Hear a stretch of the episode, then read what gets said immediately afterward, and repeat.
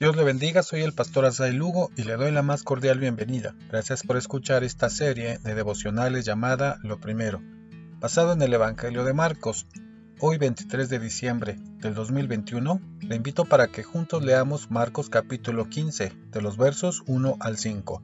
Dice la Biblia, muy de mañana, habiendo tenido consejo los principales sacerdotes con los ancianos, con los escribas y con todo el concilio, Llevaron a Jesús atado y le entregaron a Pilato. Pilato le preguntó, ¿Eres tú el rey de los judíos? Respondiendo él les dijo, Tú lo dices. Y los principales sacerdotes le acusaban mucho. Otra vez le preguntó Pilato diciendo, ¿Nada respondes? Mira de cuántas cosas te acusan. Mas Jesús ni aun con eso respondió, de modo que Pilato se maravillaba. Reina Valera 60. Otra versión del mismo pasaje dice, al amanecer se reunieron los jefes de los sacerdotes con los ancianos y con los maestros de la ley, toda la Junta Suprema, y llevaron a Jesús atado y se lo entregaron a Pilato. Pilato le preguntó, ¿Eres tú el rey de los judíos? Tú lo has dicho, contestó Jesús. Como los jefes de los sacerdotes lo acusaban de muchas cosas, Pilato volvió a preguntarle, ¿No respondes nada? Mira de cuántas cosas te están acusando. Pero Jesús no le contestó de manera que Pilato se quedó muy extrañado. Dios habla hoy. Pilato revisó el caso. Solo una de las tres acusaciones que habían presentado llamó su atención, la de llamarle rey de los judíos. Para Pilato esta idea era motivo de traición contra César y el castigo por este delito en Roma era la muerte. El maestro responde afirmando el título que Pilato menciona. Tú lo dices. Jesús es el Mesías, él es el Rey.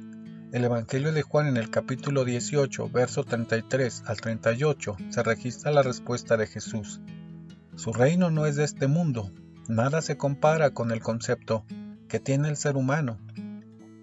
La respuesta de Jesús no dio base sólida para una condena. Pilato vuelve a cuestionar a los sacerdotes, quienes no paran de acusarle. La profecía de Isaías 53, verso 7 se cumplió. Angustiado él, no abrió su boca, como cordero fue llevado al matadero, y como oveja delante de sus trasquiladores, enmudeció y no abrió su boca. Jesús no habló más. Fue algo que llamó la atención de Pilato y se maravillaba. El silencio de Jesús resalta el hecho de que Él, el Hijo del Hombre, sufrió y murió en cumplimiento del plan soberano de Dios. ¿Cuáles son las enseñanzas para nosotros en este día? Jesús es el Cordero de Dios que quita el pecado del mundo. Él es el camino, la verdad y la vida. Desde su nacimiento, todas las profecías se cumplieron en él. He aquí una virgen concebirá y dará a luz un hijo, y llamará su nombre Emanuel, que traducido es Dios con nosotros. Jesús es el Rey de Reyes y Señor de Señores. Hoy doblemos nuestra rodilla y adoremos a Cristo. Su nacimiento y su sacrificio en la cruz representan la esperanza de vida eterna. Adoremos a nuestro Rey. Le espero mañana para seguir reflexionando en la historia de Jesús en esta serie de devocionales llamada Lo Primero. Dios le bendiga.